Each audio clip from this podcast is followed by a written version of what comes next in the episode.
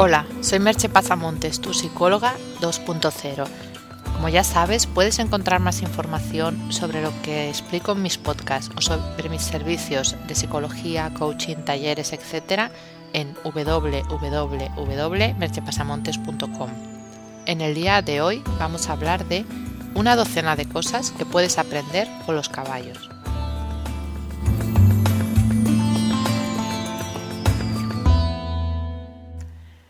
Como ya sabréis, los que hayáis escuchado mi podcast sobre cómo conecté con los caballos, he empezado una actividad de psicoterapia y coaching asistido por caballos. Hoy me gustaría explicaros una docena de cosas que puedes aprender en contacto con estos animales. Hemos de pensar que el caballo es un animal que ha acompañado al hombre desde hace siglos y ha sido usado como medio de transporte, ayuda en las faenas del campo, en la guerra y como elemento de ocio. Pero además, en los últimos 20 años más o menos, se ha descubierto o se ha redescubierto su valor terapéutico. Por eso, quiero explicarte hoy una docena de cosas que puedes aprender con los caballos. Algunas se aplican mejor montado a caballo, pero la mayoría son también aplicables pie a tierra e incluso se aprecian más en esa situación. No hace falta ser un experto en doma para disfrutar de un caballo pie a tierra. Basta con acudir a una sesión o un curso de coaching asistido por caballos. Pero bueno, pasemos ya a esos 12 puntos. El primer punto es usar tu cerebro secuencial. Como ya debéis saber, nuestro cerebro está dividido en dos hemisferios. Aunque ambos hemisferios funcionan conjuntamente, cada uno tiene una cierta especialización. El hemisferio izquierdo está más especializado en lo que sería el procesamiento secuencial, es decir, procesar una cosa detrás de la otra. Si estás realizando un ejercicio sobre un caballo, es imprescindible seguir una secuencia de instrucciones concreta que debes aprender a ejecutar. Cualquier cambio en esa secuencia provocará un resultado no deseado. Por lo tanto, el hecho de aprender a montar ayuda a potenciar este cerebro secuencial. Segundo punto sería usar tu cerebro global.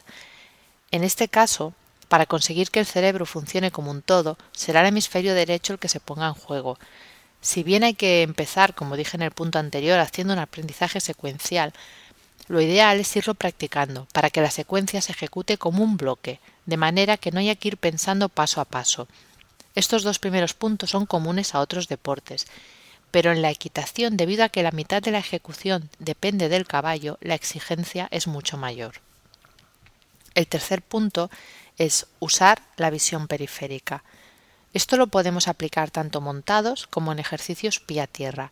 El caballo tiene un ángulo de visión, con los ojos situados a ambos lados de la cabeza, de más de 180 grados.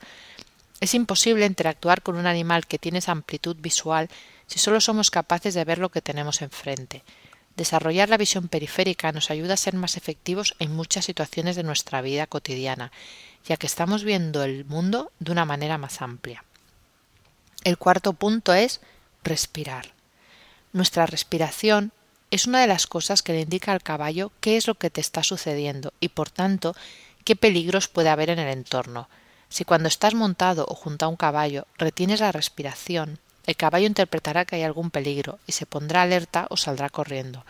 Por tanto, tienes que conseguir una respiración equilibrada para transmitir serenidad y esa respiración equilibrada es la que además te puede dar paz y sosiego en el día a día. El quinto punto. Encontrar tu centro.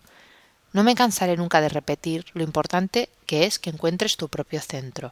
Es un concepto que los occidentales hemos tomado prestado de disciplinas como las artes marciales, y sería ese punto de equilibrio y conexión dentro de tu cuerpo, desde donde puedes actuar con mayor eficacia sobre tu entorno. Mejor que no pruebes a galopar sobre un caballo con el centro descentrado, porque mantenerte sobre él te será muy complicado. El sexto punto sería concentrarte sin tensión. Aunque suene contradictorio, el estado ideal de concentración es aquel en el que estás relajadamente concentrado. Ese es el estado que deberías conseguir tener tanto para montar como en un ejercicio pie a tierra, atento a lo que sucede, con visión periférica y relajado, sin transmitirle tensión al caballo. Y esa, ese estado es el estado ideal para rendir en cualquier actividad que realices. concentrado pero sin tensión.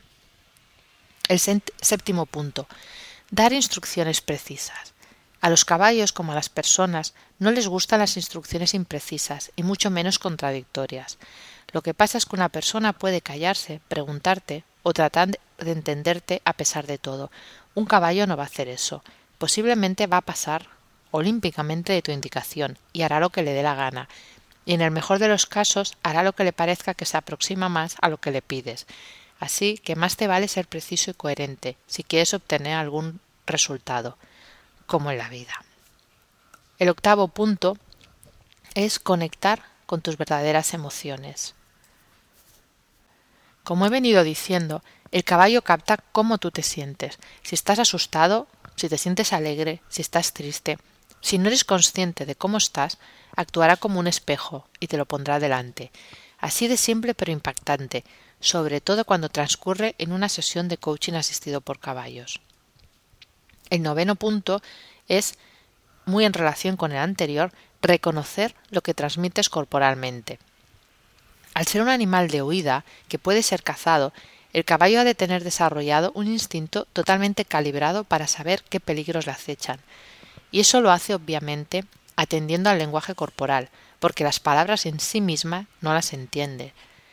Así que si le estás diciendo caballo bonito, pero tu actitud corporal es amenazante, se pondrá a la defensiva, saldrá corriendo o en el peor de los casos te soltará una coz, y te enseñará cómo tu lenguaje corporal te delata, aunque ni tú mismo lo sepas. El décimo punto es sentirte más libre. En esta ocasión se trata del efecto que se produce al estar en conexión con un animal puramente instintivo, que se deja domar y conecta contigo emocionalmente, pero que en el fondo sigue siendo libre. Has de estar ahí para sentirlo, o galopar por un bosque, dejándote fluir en su elemento, para conectar con esa libertad de estar en el estado natural. El onceavo punto, saber poner límites. Como te he dicho en el punto anterior, el caballo, por mucha doma que tenga, sigue siendo libre. Si no sabes cómo ponerle límites, con cariño pero con claridad, hará lo que él quiera y te llevará por donde le parezca. Tú has de ser el líder, un líder que le haga sentirse seguro de que en ti se puede confiar. Y el doceavo y último punto, hacer más congruente.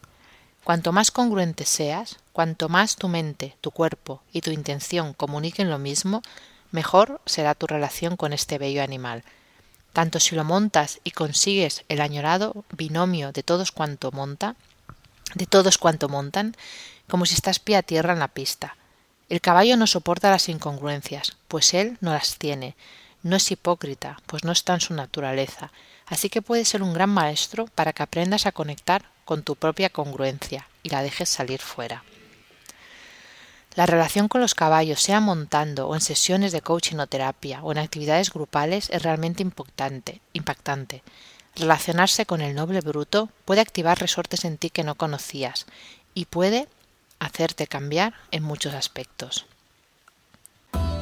Si deseas más información puedes encontrarla en www.merchepasamontes.com. Hasta aquí el podcast de hoy. Nos escuchamos en el próximo podcast. Bye bye.